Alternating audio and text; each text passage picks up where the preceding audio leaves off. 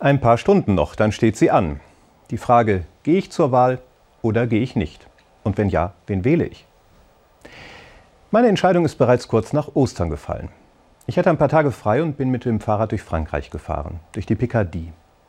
Genauer über die Schlachtfelder an der Somme.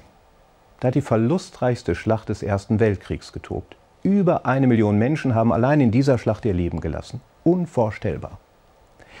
Ich bin mit meinem Rad durch ein kleines Waldstück gefahren, in dem binnen weniger Stunden mehr als 3000 Menschen gestorben sind. Den Franzosen und Briten ist dieser schreckliche Krieg bis heute präsent. Sie besuchen die Stätten des Grauens immer wieder mit der Familie, der Schulklasse, der Jugendgruppe. In Deutschland dagegen gilt er als der vergessene Krieg, trotz der Jubiläumsjahre, die gerade erst hinter uns liegen.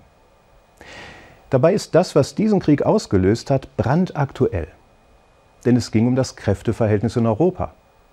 Es ging um die Frage, wie sich die einzelnen Nationalstaaten zueinander verhalten. Es gab starke nationalistische Tendenzen.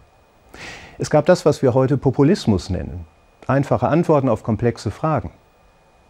Man berief sich auf das christliche Abendland und schrieb Gott mit uns auf die Koppelschlösser der Soldaten, nicht nur bei den Deutschen. Und es gab die Vorstellung, den anderen mal einen Denkzettel verpassen zu können. Wir sind Weihnachten zurück, waren die deutschen Truppen überzeugt. Es den anderen nur mal kurz zeigen. Das alles hat eine der größten Tragödien der Menschheitsgeschichte heraufbeschworen. Mir ist in den Tagen nach Ostern dreierlei klar geworden. Erstens, ich gehe wählen. Egal wie schlecht das Wetter ist oder wie müde ich morgen bin. Denn die Zukunft Europas ist mir nicht egal. Ich will für ein gutes Miteinander der verschiedenen Nationen, Kulturen und Religionen eintreten, und mit meinem kleinen Kreuz ein Zeichen dafür setzen. Das Zweite, ich setze mein Kreuz nicht gegen etwas, sondern für etwas. Der Wahlakt ist für mich nicht ein Akt des Protestes. Dafür gibt es andere Möglichkeiten.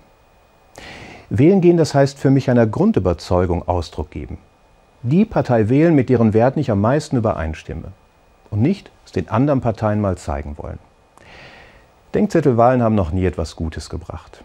Sie geben einem vielleicht für einen Moment das Gefühl von Stärke und Überlegenheit, aber sie sind keine Antwort auf die komplexen Herausforderungen, vor denen wir stehen. Die wählen, die meine Grundüberzeugung am besten vertreten. Und das Dritte, ich bin mir bewusst, dass ich als Christ eine besondere Verantwortung für Europa trage. Nicht in dem Sinne, dass ich das christliche Abendland gegen andere zu verteidigen hätte, sondern in dem Sinne, dass mich mein Glaube drängt, für ein friedliches, und solidarisches Europa einzutreten.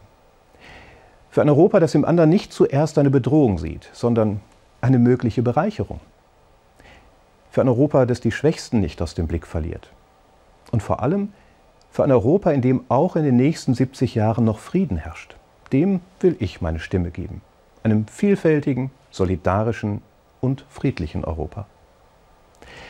Ich wünsche Ihnen eine angenehme Nacht und morgen dann eine gute Wahl.